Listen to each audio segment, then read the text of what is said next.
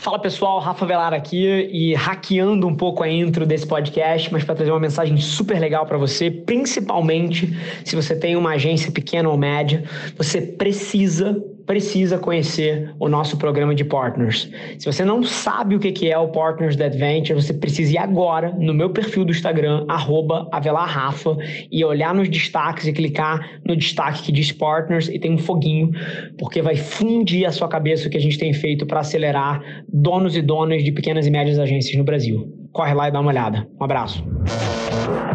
Esse é o Nas Trincheiras.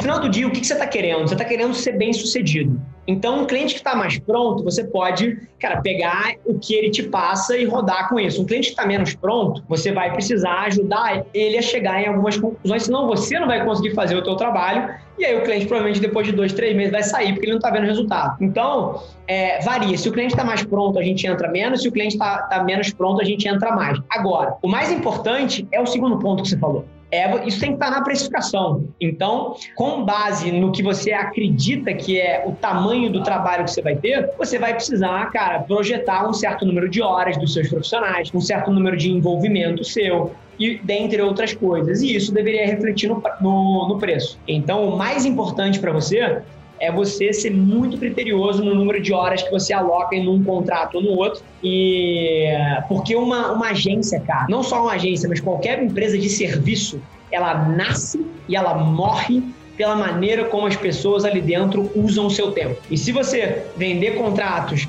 é, com X número de horas previstas que estão consumindo mais, você vai quebrar. Se você cobrar o valor errado, você vai quebrar. E se você cobrar demais, você não vai pegar os clientes. Então você precisa começar ao longo do tempo a entender exatamente quanto de tempo um trabalho precisa e vai precisar acertar o teu pricing ali. Não tem uma única resposta. Agora, o que você tem que saber é o seguinte: uma agência do futuro ela é protagonista. Então, se o cliente não tem as informações todas, você precisa falar, cara, você precisa disso aqui, você não tem. Então vamos construir junto? Vamos. Então tá aqui. Que legal que você já tem isso. Então, cara, vamos, vamos cortar essa parte e vamos fazer só o outro.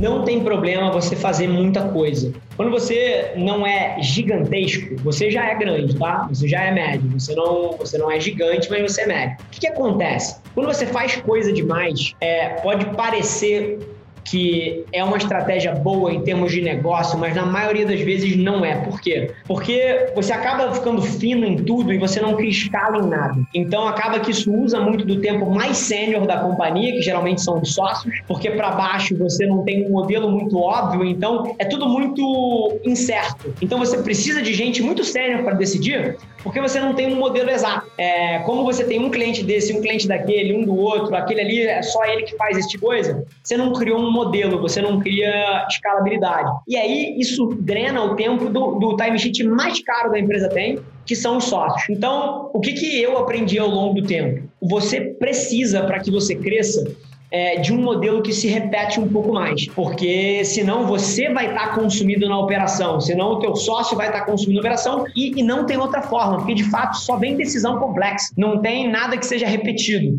É, e isso se torna o, o, freio, e geralmente isso só começa a aparecer quando você está do teu tamanho. Porque quando você tem 10, 15, 20, é a melhor decisão, porque você vai botando um contrato para dentro e contrata ali e você ainda tem tempo. Acima disso, você precisa que o seu modelo se autogerencie e não da sua decisão. Então, o que eu te diria, cara, é, é para talvez, não hoje, mas escolher quais são os caminhos que completam três requisitos. Número um, que vocês são melhores.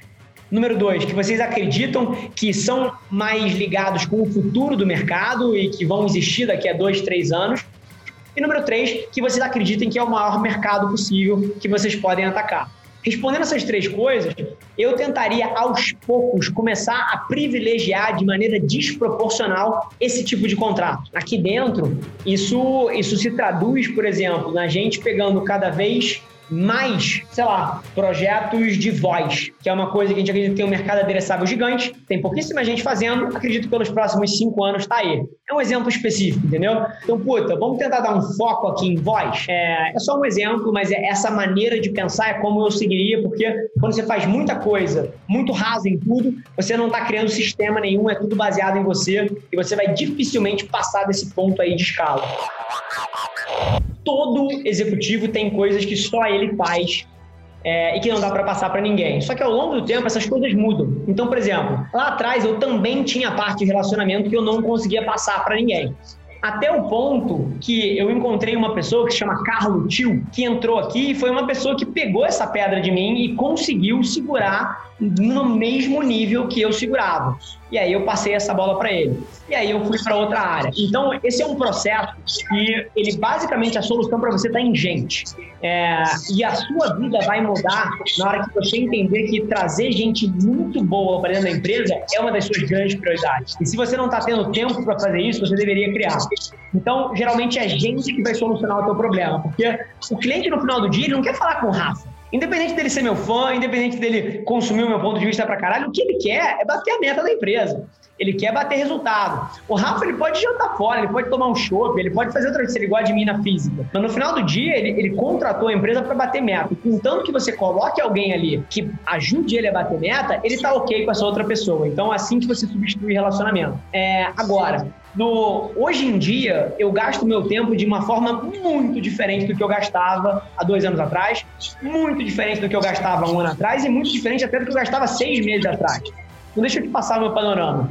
Numa empresa, e depende do fundador também, eu vou contar a minha história. Eu sou um cara muito comercial, muito de relacionamento. Então, Cara, no começo da empresa, quando a empresa tinha cinco funcionários, o que, que eu fazia? A porra toda. Então, cara, eu coordenava o time de conteúdo, eu vendia, eu fazia contabilidade, eu fazia tudo. É empresa de três funcionários, assim funciona.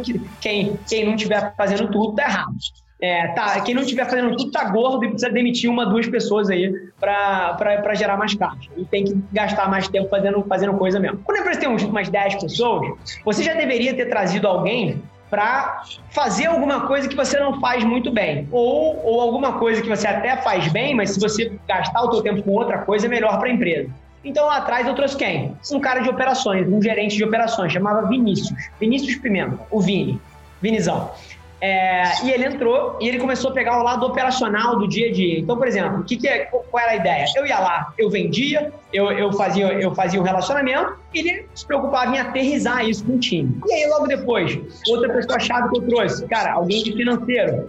É, e aí eu tinha um cara de operações, um cara financeiro e eu cuidava, cara, de, da visão da empresa, do que, a Johnny para a empresa tinha que ir e fazia comercial. E aí, isso era o começo da empresa, cara, 20 pessoas, 30 pessoas. A partir do momento que o negócio começa a ficar grande, você começa a precisar ter uma pessoa de gente de gestão, porque você já não consegue contratar todo mundo da empresa. No começo, eu contratava todo mundo da empresa. É, você começa a precisar, você começa a ter tantos negócios ali embaixo, dependendo, que você começa a precisar a trazer gente muito grande. Então, eu te dou um panorama. A minha vida foi mais ou menos essa que eu te falei, até umas 100 pessoas. Eu tinha um cara de operações, eu tinha um cara financeiro, é, eu tinha, cara, gente de criação, de planejamento, é, eu tinha gente na cria de educação, gente na cria de marketing, e eu tinha essas pessoas todas plugadas em mim.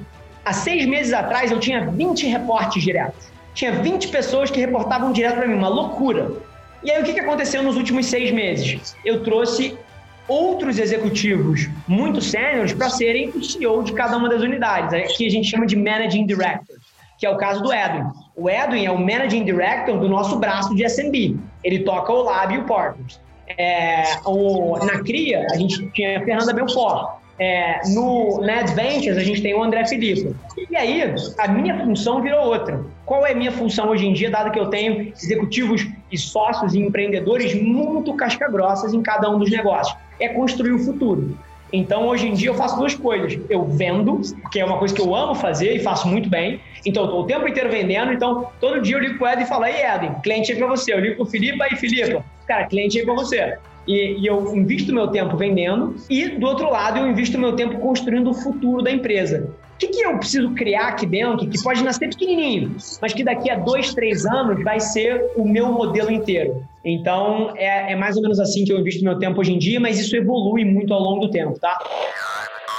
Esse foi mais um episódio da nossa experiência em áudio. E como eu já falei, eu adoraria saber que você está gostando do que a gente está compartilhando por aqui. Então não esquece, se você está tirando valor desse conteúdo, ia significar o um mundo para mim, que você tirasse um print da sua tela, postasse no Stories me marcando e aproveita para ir na sua plataforma favorita também e deixar um rating de cinco estrelas e um comentário lá, ajudando a gente a construir essa comunidade tão vibrante que move o Brasil para frente através do empreendedorismo e que fala desse Brasil que dá certo. É um prazer ter vocês comigo e a gente se vê no próximo episódio do podcast.